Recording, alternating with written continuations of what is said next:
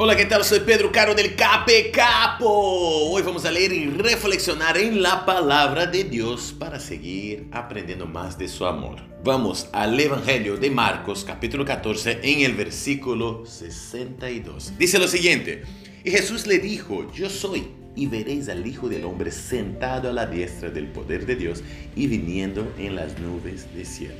Qué increíble, impresionante, impactante es percibir que Dios vino a la tierra para vivir como nosotros, en la persona de Jesús.